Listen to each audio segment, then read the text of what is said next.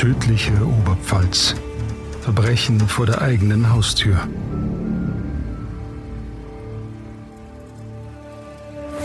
Ein Podcast von Oberpfalz Medien.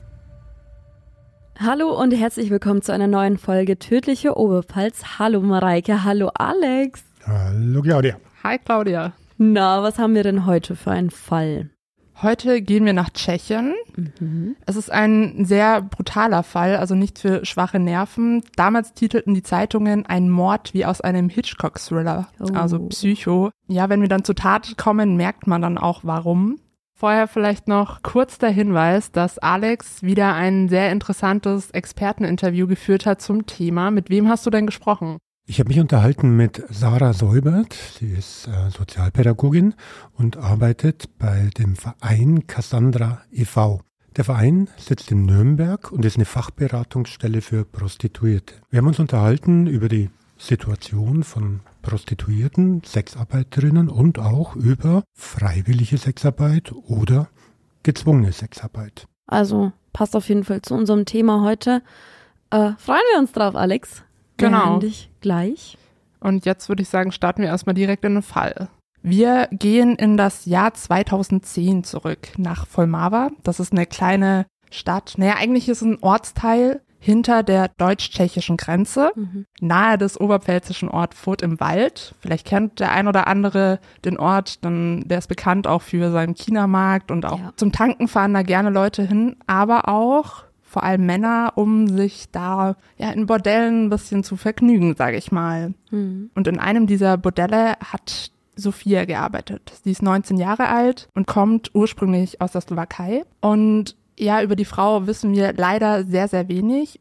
Aber vermutlich ist sie nicht nach Tschechien gekommen, um dort in einem Bordell zu arbeiten. Also ich kann mir vorstellen, als 19-Jährige kann man sich schon Besseres vorstellen, aber wahrscheinlich wie viele der Frauen dachte sie, sie kommt nach Tschechien oder nach Deutschland, um dort in einem Nagelstudio zu arbeiten mhm. oder in einem Hotel. Auf jeden Fall ist sie in einem Bordell in Volmava gelandet und dort musste sie ihren Körper verkaufen. Vielleicht hier noch ein kleiner Einschub, weil wir ja nicht viel über Sophia wissen. Ich habe mal ein Interview mit einer Prostituierten geführt, die in Chep ihren Körper verkaufen musste Auch und tschechische genau. deutsch-tschechische Grenze. Ja. Auch bekannt als Eger. Und Micha ist mittlerweile 45 Jahre alt und sie war 20 Jahre in der Prostitution nicht freiwillig. Es gab einen Moment in ihrer Jugend, mit dem alles anfing. Ja, und seitdem musste sie ihren Körper dann auch verkaufen, unter anderem am Straßenstrich, in Bordellen und oft stand sie dann 13 Stunden, auch im Winter, in der Kälte und hat auf Freier gewartet. Und die hat dann auch erzählt, sie war in dieser Zeit auch obdachlos und hat auch sehr viel mit Gewalt zu tun gehabt. Also die Freier haben teilweise Dinge von ihr verlangt, die wollte sie mir in dem Interview gar nicht sagen, weil das ja, hat sie so geschämt auch. Und um dieses ganze Elend, was sie da durchmachen musste, zu vergessen, hat sie dann Drogen genommen. Also die war, hat sich zwölf Jahre lang Crystal Meth gespritzt. Und ja, also in dem Interview, ich hatte auch durchgehend Gänsehaut. Heute kann ich sagen, also als Micha mir gegenüber saß, sie ist eine Powerfrau, hat sich dann auch nach sehr vielen äh, Tiefschlägen wieder zurück ins Leben gekämpft. Aber trotzdem ist diese Zeit nicht spurlos an ihr vorbeigegangen. Sie hat dann auch ähm, einen Schlaganfall erlitten, lag auch kurze Zeit im Koma. Also wirklich, sie hat sehr viel durchgemacht und genau durch dieses Interview muss ich auch sagen, als ich auf diesen Fall gestoßen bin, dachte ich mir, ähm, den muss ich auch unbedingt machen, weil das halt auch so zeigt, wie das in Tschechien laufen kann. Also natürlich nicht nur in Tschechien, auch in deutschen Bordellen ähm, werden Frauen misshandelt, teilweise auch so bis zum Tod. Aber wir können jetzt auch nur vermuten, wie es Sophia erging. Trotzdem wollte ich das jetzt hier mal erwähnen, dass es nicht alles so toll ist, wie vielleicht auch auf den Webseiten scheint. Ja.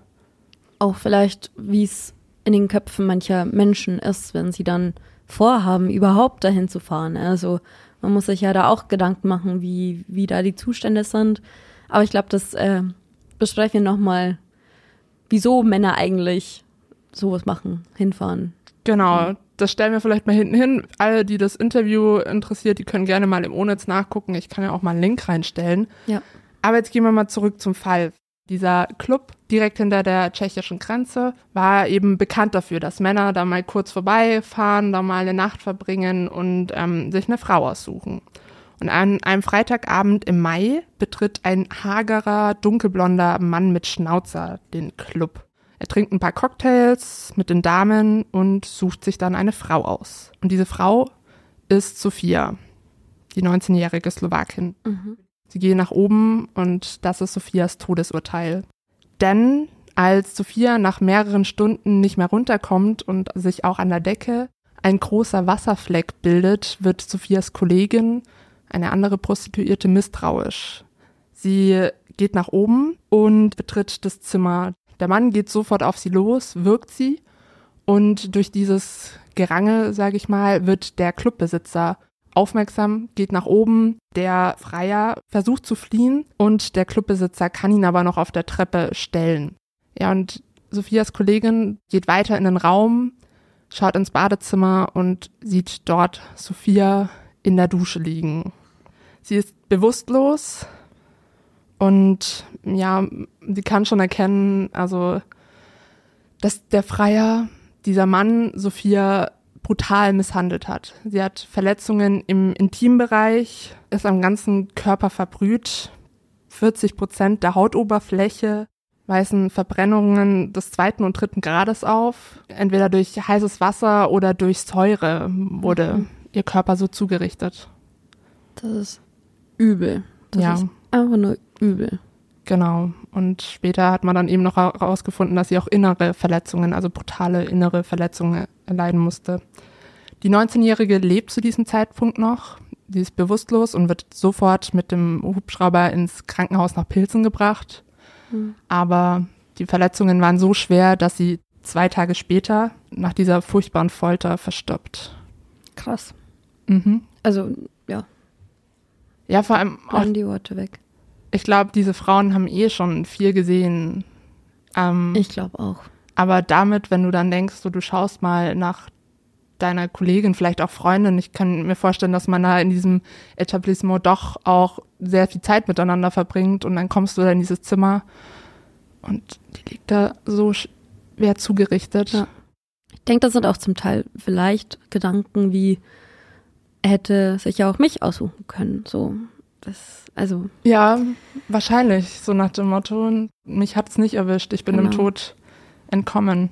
Der Mann oder der Täter, Thomas, wird als Bestie aus dem Bayerwald bezeichnet. Er ist 44 Jahre alt, kommt aus dem Landkreis Kam und ihn erwartet nun ein Gerichtsverfahren. Denn er muss sich wegen Mordes oder Totschlags verantworten. In Tschechien bedeutet das für ihn 25 Jahre Haft. Doch soweit kommt es nicht, denn Thomas hat sich vor Prozessbeginn in seiner Zelle erhängt. feig. Ja, dachte ich mir dann auch. Wahnsinn. Eine, eine 19-Jährigen, die das ganze Leben vor sich hat. Das Leben einfach zu nehmen und ja, zu feig zu sein, die Taten irgendwie abzusitzen. Krass. Das stimmt.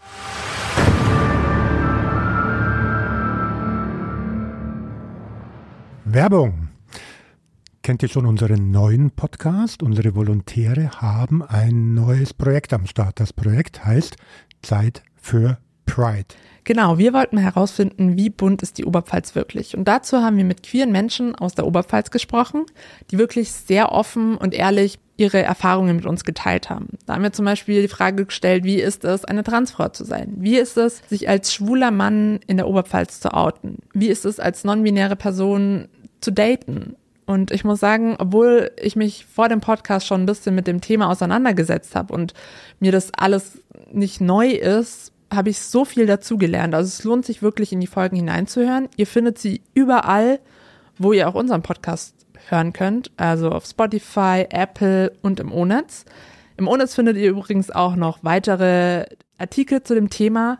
Wir haben versucht, so ein bisschen Gendern auch zu erklären und auch, warum wir den Podcast machen. Also wir liefern da so ein großes Gesamtpaket und für alle, die noch mehr wissen wollen, lohnt es sich auch auf jeden Fall mal auf Instagram vorbeizuschauen unter bunte-oberpfalz. Da findet ihr auf jeden Fall auch noch ein paar mehr Infos zu dem Thema. Werbung Ende und jetzt zurück zur aktuellen Folge der tödlichen Oberpfalz.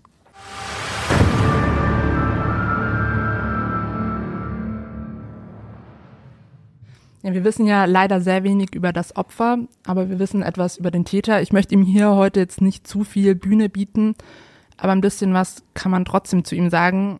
Er war ein Eigenbrötler, sage ich mal. Er wohnte im Raum Waldmünchen, mhm. hat da eine sehr junge Frau geheiratet, hat auch ein Kind, aber die Ehe hielt nicht lange. Er durfte aber noch in dem Haus seines Schwiegervaters wohnen, war Stammgast in einer Kneipe in dem Ort, war auch schon sehr früh dort unterwegs und ließ sich dort sein Helles schmecken.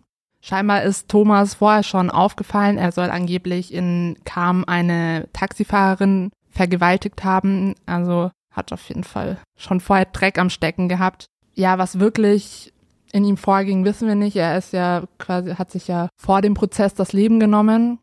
Ich glaube, da wäre noch viel mehr ins Licht gekommen. Ich glaube, der wusste genau, weshalb er das macht. Also ich kann mir nicht vorstellen, dass er sich ähm, ja nur deswegen oder also deswegen das Leben genommen hat, sondern er hatte bestimmt noch viel mehr Dreck am Stecken. Das merkt man vielleicht auch ähm, an der Tatsache, der hat ja den Namen seiner Frau angenommen bei der Heirat. Das stimmt. Er hat seinen Namen nicht mehr haben wollen, weil wahrscheinlich da so viel schon passiert ist unter seinem Namen, dass er sich gedacht hat, okay, in einem kleinen Dorf habe ich jetzt einfach einen anderen Namen und dann vielleicht bringt man mich nicht mehr mit irgendwelchen Taten in Verbindung. Schon krass irgendwie. Ist auch nicht so häufig, glaube ich, äh, in Bayern.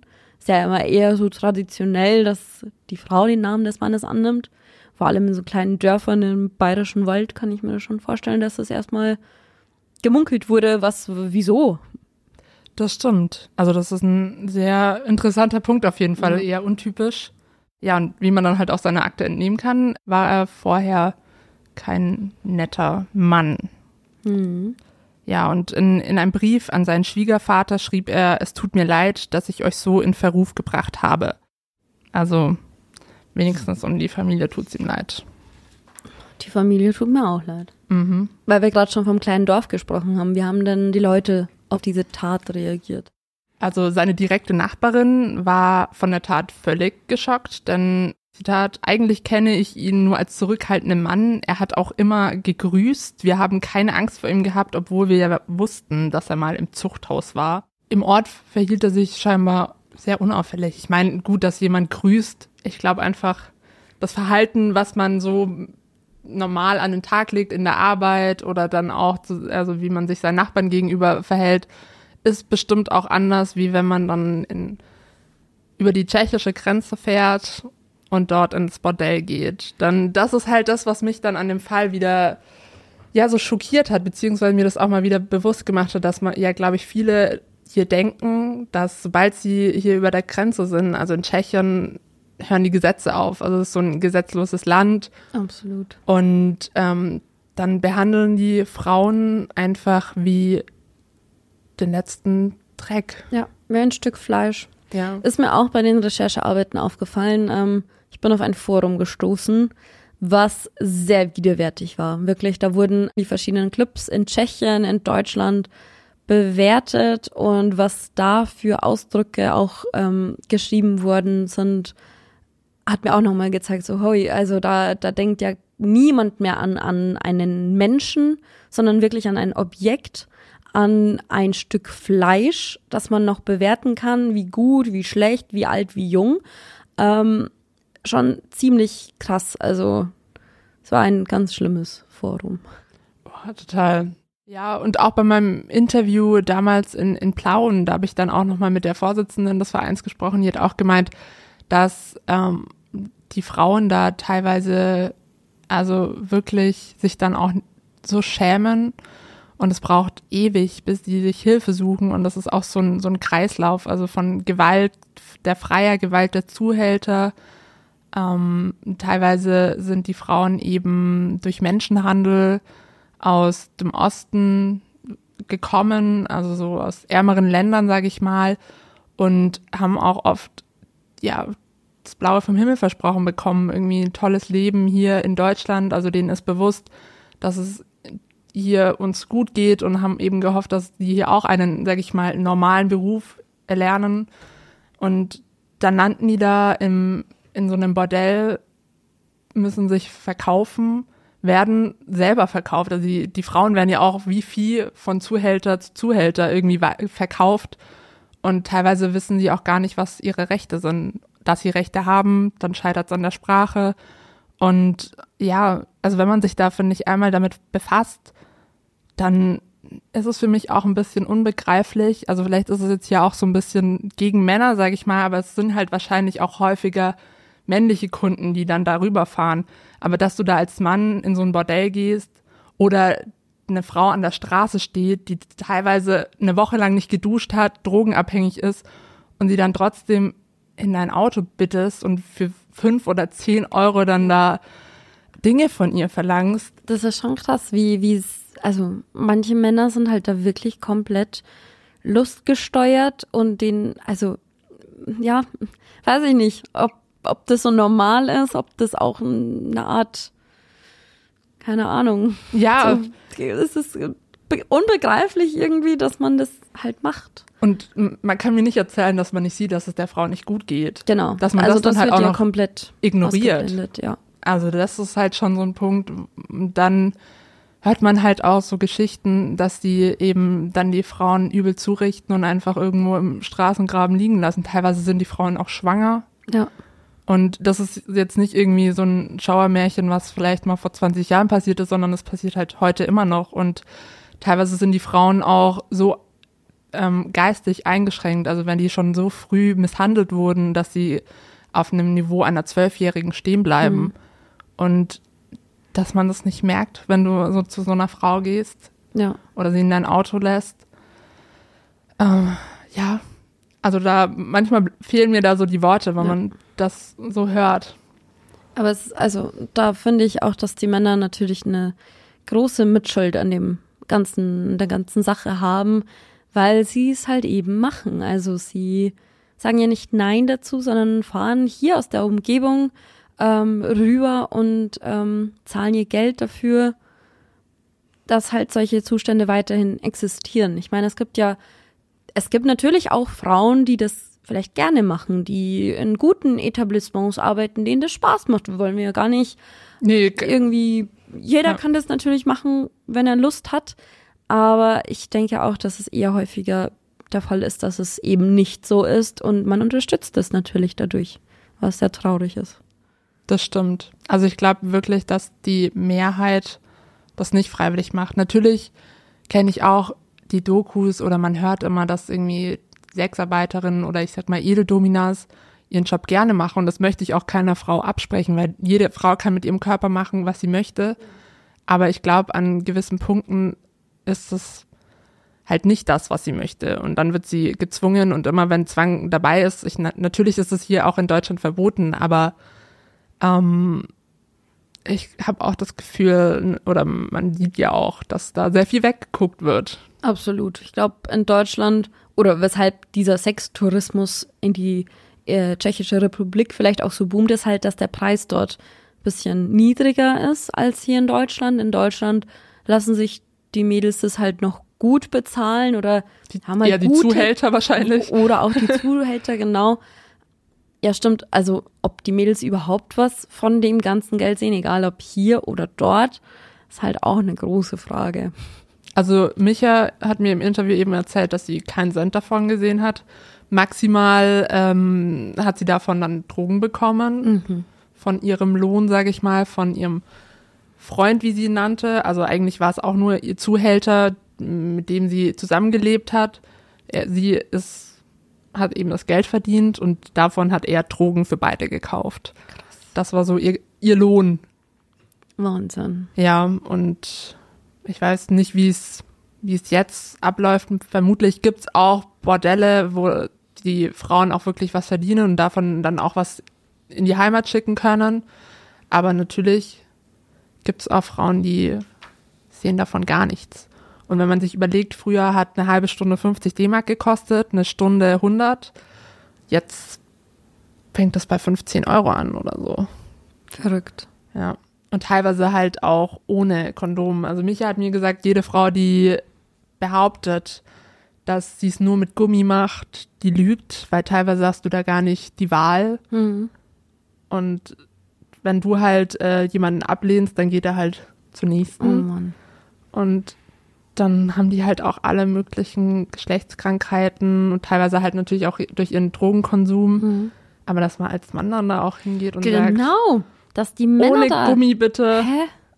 Also krass, die haben keine, keine Scheu, keine Angst. Aber es ist halt echt so hinter der Grenze ist das Gefühl von einem rechtsfreien Raum. Also du bist halt nicht mehr in Deutschland. Du kannst da machen, was du willst und Geschlechtskrankheiten haben da auch natürlich auch gar keine Chance. Ironie off.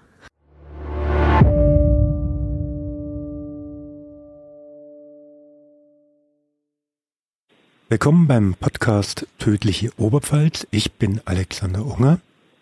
Im Studio bei mir ist die Kollegin Claudia Moser Hallo. und am Telefon verbunden bin ich mit Sarah Säubert. Sarah Säubert Hallo. Ist Sozialpädagogin und arbeitet für und im Verein Cassandra e.V. Der sitzt in Nürnberg. Frau Säubert, was macht Ihr Verein? Wir sind, ähm, also der Verein betreibt die Beratungsstelle, die heißt auch Cassandra.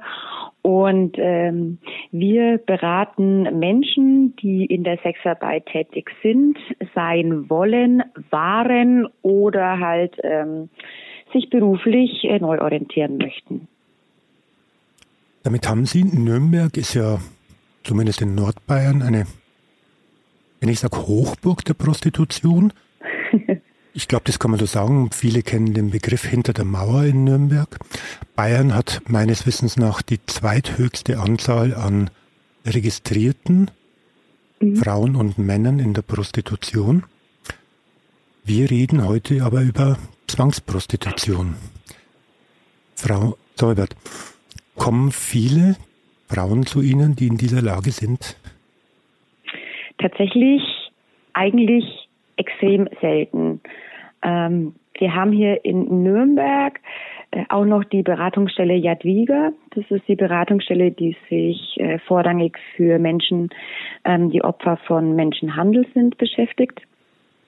Und ähm, muss auch dazu sagen, wenn wir, also der Begriff Zwangsprostitution, damit ist eigentlich ähm, Menschenhandel zum Zweck der sexuellen Ausbeutung gemeint. Ähm, genau, und wir, wenn wir von ähm, Sexarbeit reden, dann reden äh, wir auch von einer freiwilligen Entscheidung der Menschen, ähm, in der Sexarbeit arbeiten zu wollen. Da gab es ja, also den Verein gibt es seit 1987, nicht Genau. richtig informiert. Und im Jahr 2017 gab es ein Gesetz zu diesem Thema. Ja. Und das sollte ja das Arbeiten in der Prostitution sicherer und besser machen. Können Sie das irgendwie wahrnehmen, dass dem so ist, oder ist das ein Schuss in den Ofen quehen? Also das Prostituiertenschutzgesetz ähm, war tatsächlich dafür gedacht, um, also es besteht aus einer Gesundheitsberatung und einem Informationsgespräch, in dem es ähm, um die Rechte und die Pflichten von Sexarbeitenden geht. Ähm, und äh, auch Inhalte besprochen werden, dann die Polizei betreffen, ähm, Finanzamt natürlich auch, dass man in Deutschland, weil viele Sexarbeitende eben aus dem großteils europäischen, aber äh, Ausland kommen, dass ähm, in Deutschland eine Krankenversicherung zwar Pflicht auch herrscht ab einer gewissen Anzahl, die man sich hier aufhält, aber auch ähm, das Recht natürlich beinhaltet, eine Krankenversicherung zu haben. Ähm, das Gesetz an sich ähm, soll eben da auch Aufklärung schaffen und ähm, man hat sich erhofft, damit potenzielle ähm, Zwangslagen aufzudecken. Unseres Wissens nach ist äh, in Bayern zumindest da die ähm, Zahlen gering. Man muss sich auch vor Augen halten, sobald wir eben in der sogenannten Zwangsprostitution, also in einem Kontext im Menschenhandel zum Zwecke sexueller Ausbeutung uns befinden, sind wir natürlich ganz krass in der Illegalität. Und ähm, die Personen, sowohl die Opfer und auch die Täter, äh, bewegen sich dadurch dann auch im illegalen Bereich, logischerweise, sonst würde das ja die Polizei mitkriegen ähm, oder auch wir oder andere Beratungsstellen. Ähm, und diese Stellen, äh, diese ähm, Orte und diese Anwarnungen finden dann so geheim statt, damit sie eben nicht aufgedeckt werden, dass die Wahrscheinlichkeit, dass das in einem ähm, offiziellen Behördengespräch rauskommt, schon ein bisschen geringer ist. Die werden wahrscheinlich sich erstmal gar nicht anmelden und wenn, dann wird da wahrscheinlich so ein großer Druck auf die Sexarbeitenden ausgeübt werden, dass es ähm, nur sehr schwer auffallen würde. Das wäre schon eine große Herausforderung. Sie unterscheiden jetzt, zumindest in der Wortwahl, zwischen mhm. Sexarbeit und ja. Menschenhandel zur sexuellen Ausbeutung. Genau. Im Volksmund draußen wird da wahrscheinlich nicht unterschieden. Ist es auch Ziel von Cassandra, da mal zu erklären, dass Sexarbeit Arbeit ist und Zwangsprostitution Menschenhandel? Ja, eindeutig ja. Ähm, wie schon gesagt, wir definieren Sexarbeit als eine freiwillige Tätigkeit, in der sich die Beteiligten ähm, darüber im Klaren sind, was ist die Arbeit, ähm, was ähm, für was entscheiden sie sich da. Deswegen beraten wir auch Menschen, die an der Sexarbeit äh, interessiert sind, einfach um denen vorab klar zu machen, was für eine Entscheidung sie da treffen, was beinhaltet es, was sind realistische Arbeits- und Lebensbedingungen in diesem Arbeitsfeld, ähm, damit es eine bewusste Entscheidung wird. Ähm, wir bemühen uns, Wahlmöglichkeiten aufzuzeigen, einfach um nochmal sicherzustellen, dass da niemand äh, jetzt aus Not reingedrängt wird. Und mit Not meinen wir finanzielle Not. Äh, es würde, die wenigsten Menschen würden arbeiten gehen, wenn sie nicht Geld bräuchten, um ihren Lebensunterhalt zu bestreiten. Und so sieht es auch in der Sexarbeit aus, ähm, dass die meisten Personen das einfach lieber diese Arbeit, die Arbeit ist, körperlich und psychisch, ähm, nachgehen als vielleicht eine andere Alternative, die sie haben. Also dementsprechend ist es auch ein wichtiger Grundstein unserer Arbeit, Alternativen aufzuzeigen. Sie haben jetzt gerade erwähnt, wirtschaftliche Not oder ähnliches mhm. als Motivation dafür.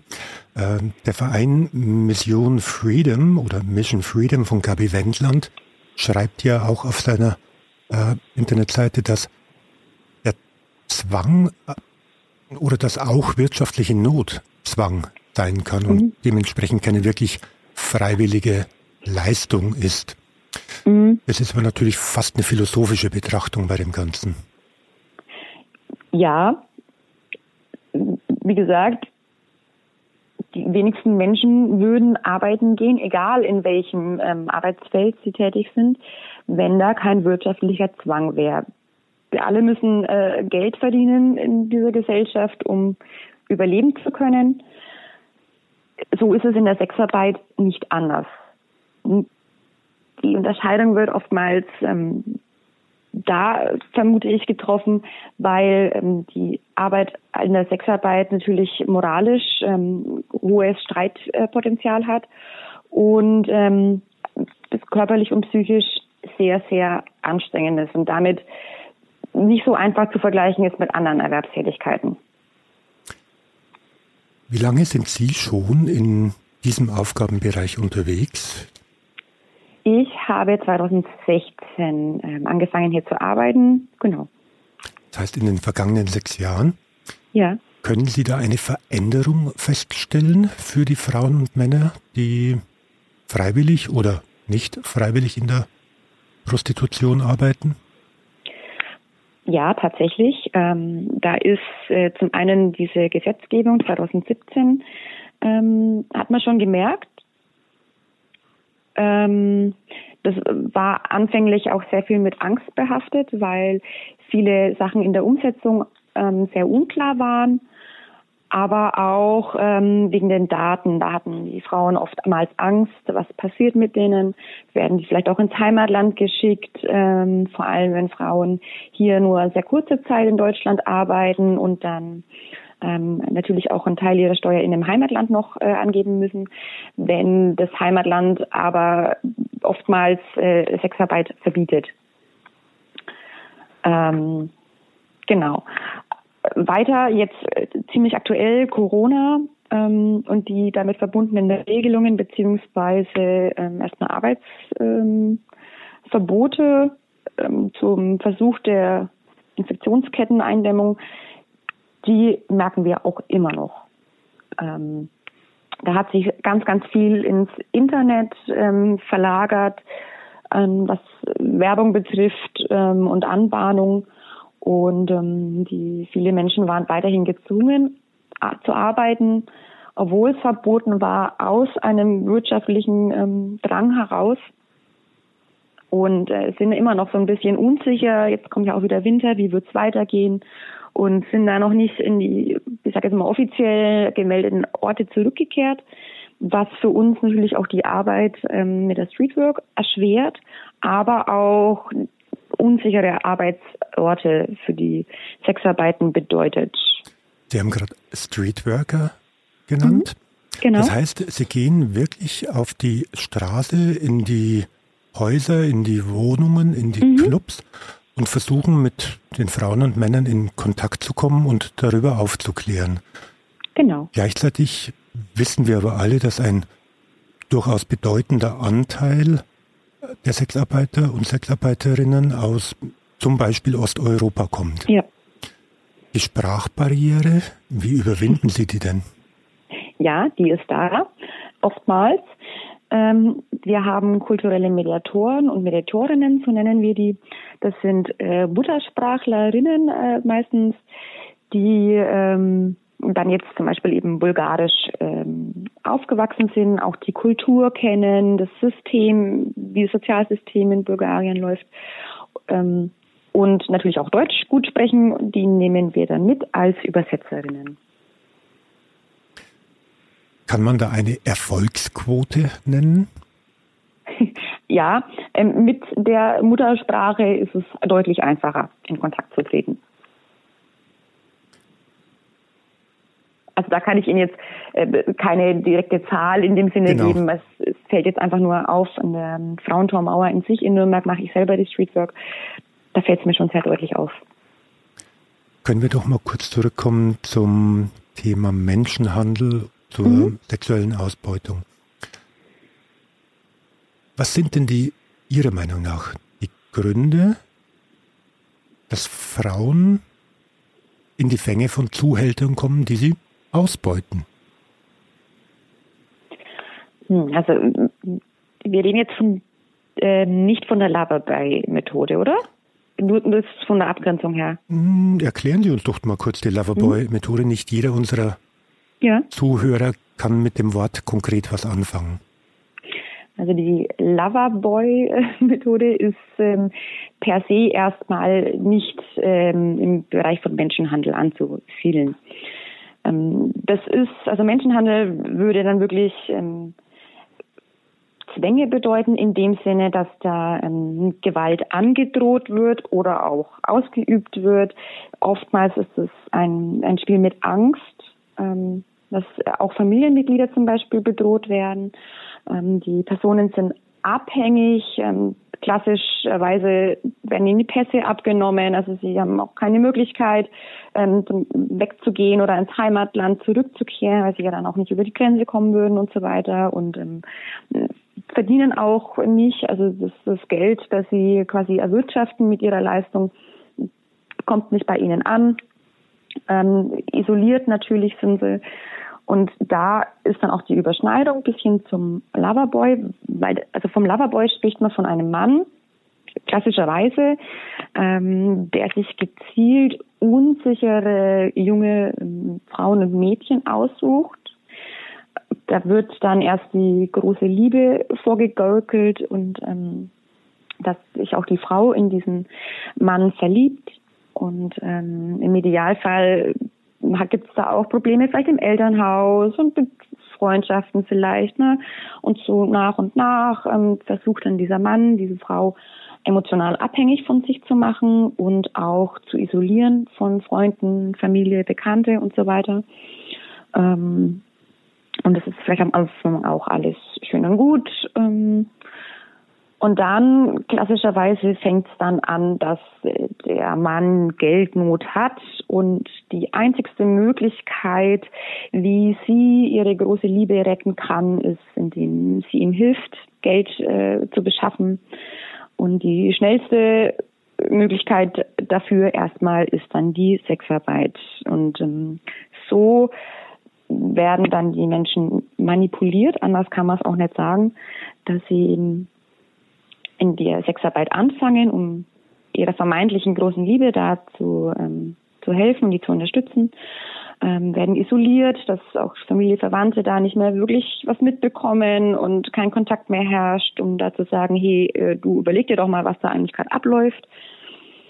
Genau, und so rutschen dann diese ähm, Frauen und Mädchen wenn es schlecht läuft, äh, in die Prostitution. Wenn wir also dann über diese Loverboy-Methode reden, dann hört sich das so an, als ob ein Traumprinz auf einem weißen Pferd geritten kommt, eine junge, möglicherweise unsichere Frau mhm. oder in wirtschaftlicher Not lebende Frau irgendwie emotional von sich abhängig macht und aus dem Traumprinzen wird dann der dunkle Ritter. Also ja, das ist genau das, ähm, dass eine ähm, doch unsichere junge ähm, Frau von dem vermeintlichen Traumprinz, so sieht sie das am Anfang, ähm, in die Prostitution gebracht wird und ähm, obwohl sie das, das ist das Tragische an der Geschichte, eigentlich auch gar nicht will. Also sie tut es ja nur ihm zuliebe. Ähm, eben im, im, im Bilderbuchfall, da mag es sicher doch andere Fälle geben. Ähm, will eigentlich selber gar nicht da arbeiten und das ist das Verhängnisvolle dann. Ähm, wenn das keine Entscheidung ist, die eine Person für sich selber bewusst trifft und ja, ich möchte das freiwillig tun und weiß, was da auf mich zukommt, welche äh, Risiken auch damit verbunden sind. Genau. Und damit es so bleibt, kommt zu emotionaler und psychischer Gewalt durchaus manchmal auch körperliche Gewalt dazu das im weiteren ähm, Verlauf, also sie ist ja emotional auch abhängig ne, von diesem Typen, ähm, im weiteren Verlauf kann das dann schon vorkommen. Das ja, hoffen natürlich alle nicht, aber ja, ist im Rahmen der Möglichkeiten. Ich mache mal einen fiktiven Fall. Mhm. Äh, eine Frau wendet sich an Sie, hat irgendwie die Möglichkeit gefunden, Kontakt aufzunehmen mit Ihnen mhm. und sagt, ich möchte da bitte raus. Mhm. Wie können Sie konkret helfen? Haben Sie zum Beispiel eine Wohnung, in der die Frau unterkommen kann? Sie müssen nicht die Adresse nennen, wenn Sie eine haben. Ja, ja. Ähm, wir haben keine Wohnung leider. Der Wohnungsmarkt in Nürnberg ist ähm, wahrscheinlich nicht besser als der Wohnungsmarkt in, im Rest Deutschlands. Ähm, der, der, als allererstes kann diese Frau, wenn sie möchte, sofort vor unserer Tür stehen. Ähm, einfach, dass sie erstmal weg ist. Und dann ähm, kümmern wir uns erstmal ums Frauenhaus zum Beispiel. Da ist sie, ähm, das ist genau die klassische Anlaufstelle dafür. Da stehen wir eben auch im Kontakt mit den regionalen ähm, Frauenhäusern. Ähm, natürlich wird die Polizei eingeschaltet. Vorausgesetzt die Frau will das, aber das ähm, wäre der klassische Schritt dafür. Und äh, wir schließen uns auch daneben mit den Kollegen von Jadwiga, die äh, explizit für Opfer von Menschenhandel zuständig sind, zusammen, um da eine möglichst umfangreiche und umfassende ähm, Hilfe bieten zu können. Kam das schon vor bei Ihnen? In meinen sechs Jahren kam das noch nicht vor tatsächlich. Ähm, ich weiß aber durchaus, dass es ähm, schon mal vorgekommen ist bei Cassandra, aber es ist wirklich sehr, sehr selten. Dass es so extrem ist, ähm, dass da eine Frau wirklich von heute auf morgen fliehen muss. 2017 das Prostitutionsschutzgesetz. Furchtbar langes Wort mit ganz vielen ja. TZ drin. Ähm, sollte ja schon mal Erleichterung bringen. Wenn Sie jetzt in dem Augenblick einen Wunsch an die Politik äußern dürften, mhm. was wäre es? Ich würde mir, ich würde mir schon wünschen, dass äh, Umstände, also ich habe jetzt auch keinen Bilderbuchfahrplan im Kopf, ne? Ähm, Umstände geschaffen werden, in denen Sexarbeit auch die Möglichkeit bekommt, gesellschaftlich endlich angesehen zu werden, beziehungsweise Sexarbeiter und Sexarbeiterinnen nicht mehr stigmatisiert werden. Das ist das größte Problem, was uns die Frauen berichten, wie mit der Arbeit einhergeht, dass sie das Gefühl haben, immer heimlich ähm, tun zu müssen. Oftmals wissen Freunde, Bekannte, manchmal sogar der Partner nicht nach langen Jahren ähm, der Beziehung, was die Frau eigentlich arbeitet, ähm, weil da immer Angst vor einem Outing herrscht und dementsprechend dann auch ähm, vor Diskriminierung, Mobbing. Es ist auch ganz schwierig, wenn dann eine Person nach keine Ahnung, drei Jahren in der Sexarbeit aussteigen will und eine andere ähm, Arbeit sich suchen möchte, na, was schreiben Sie denn da in den Lebenslauf rein? Also ich meine, die Frau war drei Jahre selbstständig, die hat selbstständig gewirtschaftet, Geld ähm, gehandhabt, die hat Werbung für sich geschalten, die hat sich vermarktet, die hat wirklich auch ähm, Können damit reingebracht, aber sie kann es einem Arbeitgeber nicht sagen, weil sie kann ja nicht reinschreiben, ich war Sexarbeit. Stattdessen hat sie sich um die Kinder gekümmert, äh, sonst irgendwas. Das ist natürlich alles, was im Lebenslauf sich nicht gut anhört, wenn da jemand drei Jahre lang offiziell nicht gearbeitet hat. Oder das ein weiteres. erschwert das sehr stark. Oder ein weiteres Problem beim Vorstellungsgespräch sitzt man einem Gast gegenüber. Ja, das wäre natürlich extrem äh, blöd, beziehungsweise auch schon Zufall eigentlich. Ähm, ja, ähm, wir haben ja vorher schon gesprochen, dass Frauen und Männer natürlich in der Prostitution sein können. Haben Sie da Zahlen für uns, wie viele Frauen es ausmacht und wie viele Männer? Also konkrete Zahlen ähm, gibt es jetzt auch trotz dem Prostituiertenschutzgesetz noch nicht so hundertprozentig.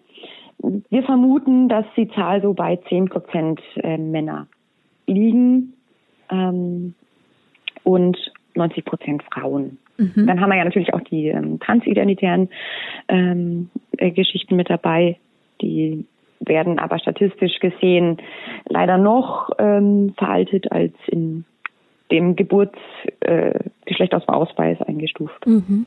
Also als Dimension habe ich mal hier die Zahlen vom Statistischen Bundesamt aus dem Jahr, mhm. Stichtag 31.12.2020.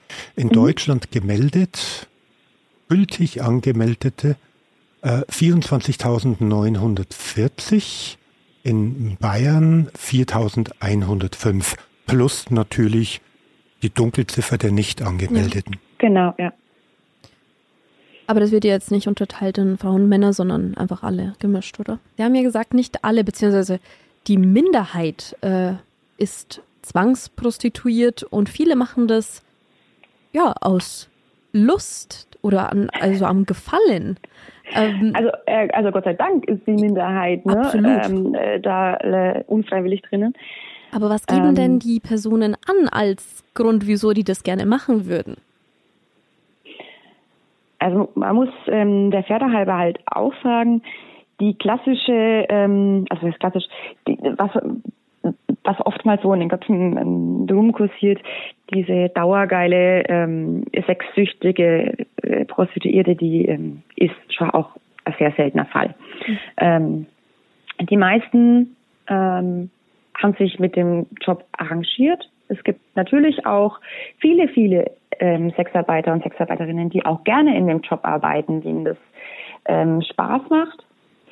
Ähm, und äh, für, den, für viele ist es aber auch einfach nur, also nur in Anführungszeichen, eine Möglichkeit, Geld zu verdienen, mit der sie einfach klarkommen, die in Ordnung ist. Das ist so wie in anderen ähm, Berufen auch. Der Großteil der Menschen hat jetzt nicht die perfekte persönliche Erfüllung in seiner Arbeit und den Traumjob. Ähm, Also ich könnte mir jetzt, ich bin jetzt Sozialpädagogin, ich könnte mir jetzt nicht vorstellen, ähm, in einer Bank zu arbeiten. Das würde mir jetzt auch nicht besonders gut gefallen wahrscheinlich. Aber es wäre halt okay, um mein Geld damit zu verdienen. Und ähm, so kann man das auch für viele Sexarbeiter und Sexarbeiterinnen sehen. Es ist okay, um Geld zu verdienen. Sie machen das, sie machen das vielleicht auch lieber als die Alternative, ähm, die, wo sie anders Geld verdienen könnten. Ja, Punkt. Sehr gut. Thema Laila. Ich weiß nicht, ähm, hat das irgendwas dazu beigetragen, dass äh, Sexarbeiterinnen weniger stigmatisiert werden oder wieder mal mehr stigmatisiert werden? Haben Sie diese Debatte um das Lied mitbekommen und wie wirkt sich das auf Sexarbeit aus? Ja, wir haben sie mitbekommen. Wir haben auch einige Presseanfragen dafür bekommen. Ähm, dass es jetzt konkret Auswirkungen auf Sexarbeit hat, haben wir noch nicht mitbekommen. Ähm, ich meine, das, das Lied geht schon sehr weit an der, Realität, ähm, an den realen Arbeitsbedingungen von Sexarbeiterinnen vorbei. Große Auswirkungen haben wir nicht mitbekommen, nee. Haben Sie irgendwelche Stimmen von Sexarbeiterinnen mitbekommen, was Sie dazu gesagt haben zu dieser ganzen Debatte? Also die Stimmen, die ich jetzt mitbekommen habe persönlich, die haben fanden das ein bisschen übertrieben. Also das Verbot übertrieben, oder? Ähm, den Aufschrei. Ja. Mhm. Also ich meine, dass ähm, Sexismus und Feminismus, äh, Frauenfeindlichkeit in ähm, Musikstücken vorkommen, das ist ja jetzt wirklich nichts Neues. Ähm, ist im Schlager- und im Ballermann-Bereich nichts Neues und von Hip-Hop-Geschichten und Rap braucht man gar nicht das anfangen. Also da ist ja das, der Text Laila noch harmlos ja. eigentlich im Vergleich dazu. Ähm, ich, also ich vermute, dass, dass die Thematik Sexarbeit, die halt mit inbegriffen war, sehr viel dafür beigetragen hat, dass das, dass dieser Diskurs so aufgeschrien worden ist. Ähm, aber eigentlich war ja auch der, die Diskussion ging ja eigentlich hauptsächlich auch um Frauen allgemein. Ja, absolut über dieses Und, schöne. Genau, schöne junge Geiler, ne, da wird ja. sie klar auf ihren Körper reduziert, ähm, ist aber auch unrealistisch, weil die Frauen eben, wie gesagt, in der Sexarbeit und auch Männer, die da arbeiten oder andere Personen nicht dauergeil sind. Mhm. Punkt. Ne? Und dann wird sie halt mal in der Bridge, wird sie halt mal ähm, äh, Luther genannt. Mhm. Das ist jetzt im amerikanischen oder auch im, im deutschen Hip-Hop mit Bitch und sonst irgendwas. Ja, ja Gang und ne? Gäbe. Also eigentlich ja. ja. Also wir als Beratungsstelle, wir fanden es gut, dass damit ähm, eine Diskussion in der Öffentlichkeit wieder angeregt wurde zu einem wichtigen Thema. Aber dass es jetzt Auswirkungen wirklich auf die praktische Arbeit in der Sexarbeit hat, haben wir nicht mitbekommen. Mhm. Aber da sieht man ja auch wieder an der Gesellschaft, wie wie tabu dieses Thema noch ist. Sexarbeit, ja, also es ist genau. ja immer noch, das verursacht so einen Aufschrei. Ja, und das war ja auch, also auch der Text von dem ähm, Lied. Also ich musste mir das ja dann im Zuge von Interviews tatsächlich mal irgendwie fein säuberlich anschauen.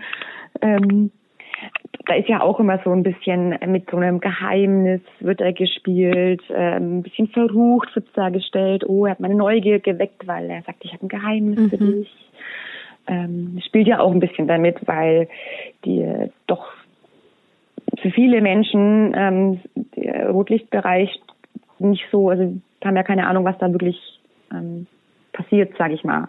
Äh, viele haben ja noch wirklich diese Bilder im Kopf.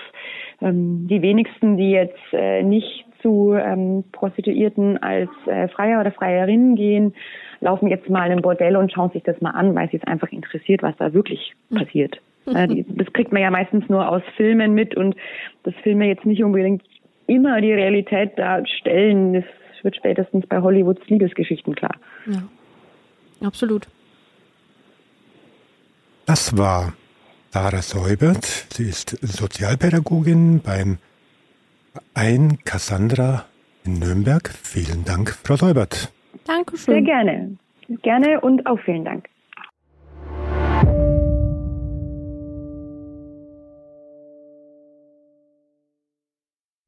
Was sagt ihr zu Sarah Säubert und dem, was sie erzählt hat? Claudia? Ich bin tatsächlich ein bisschen ähm, überrascht, dass es doch so positiv war. Also, dass äh, nicht so viele ähm, Frauen, die denen es schlecht geht, zu denen kommen. Was ja natürlich gut ist. Also, je weniger Frauen, denen es schlecht geht, desto besser ist es ja. Aber ja, hat mich gewundert. Ich habe mich halt gefragt, ob diese Frauen, die zu, zu diesem Verein kommen, ich meine, das erfordert ja schon sehr viel Mut, beziehungsweise, wir haben ja vorhin auch schon drüber geredet, das ist ja so eine Gewaltspirale, beziehungsweise so ein Abhängigkeitssystem mhm. auch, wie viele Frauen sich überhaupt trauen, zu diesem Verein zu gehen. Also, ich kann mir nämlich vorstellen, dass so dass die gut, Dunkelziffer genau, noch dass es viel größer ja. ist. Also was ich herausgehört habe, ist, Sie versuchen den Frauen zu helfen. Das größte Problem ist die Sprachbarriere mhm. und dass man an die Frauen ja bildlich kaum rankommt, weil sie auch von anderen Personen abgeschirmt werden. Was auch erstaunlich war, ist die Offenheit mit dem Umgang Sexarbeit in der heutigen Gesellschaft. Ja, absolut. Also das ist ist wirklich so ein Thema, was einfach nicht mehr so krass tabuisiert werden darf, finde ich. Also, wenn eine Frau entscheidet, sie macht das, dann macht sie das. Dann ist es ihr gutes Recht. Ähm, wenn sie natürlich dazu gezwungen wird, dann äh, reden wir natürlich nochmal drüber, weil äh, das geht natürlich dann nicht.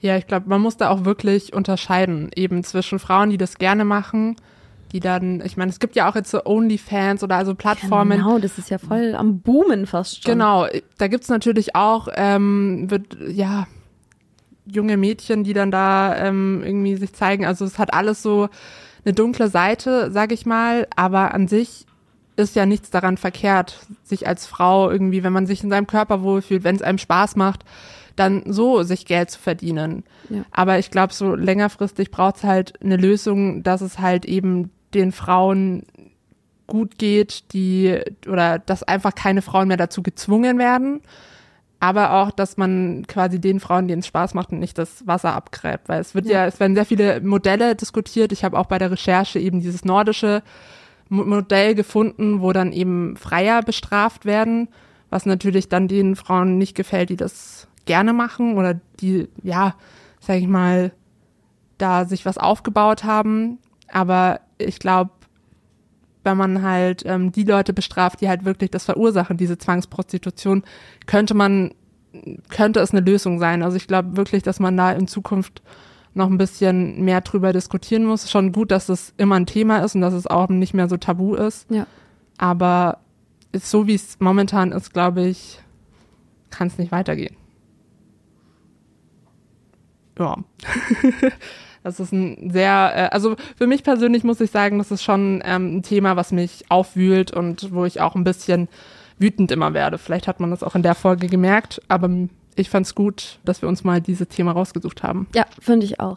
Ja, und ansonsten, wie immer, freuen wir uns, wenn ihr uns bei Instagram folgt, wenn ihr uns eine Bewertung da lässt. Feedback gerne auch per Mail an tödliche oberpfalz.oberpfalzmedien.de. Ja, und ansonsten hören wir uns bald wieder zur nächsten Folge. Genau. Bis bald. Tschö. Bis bald.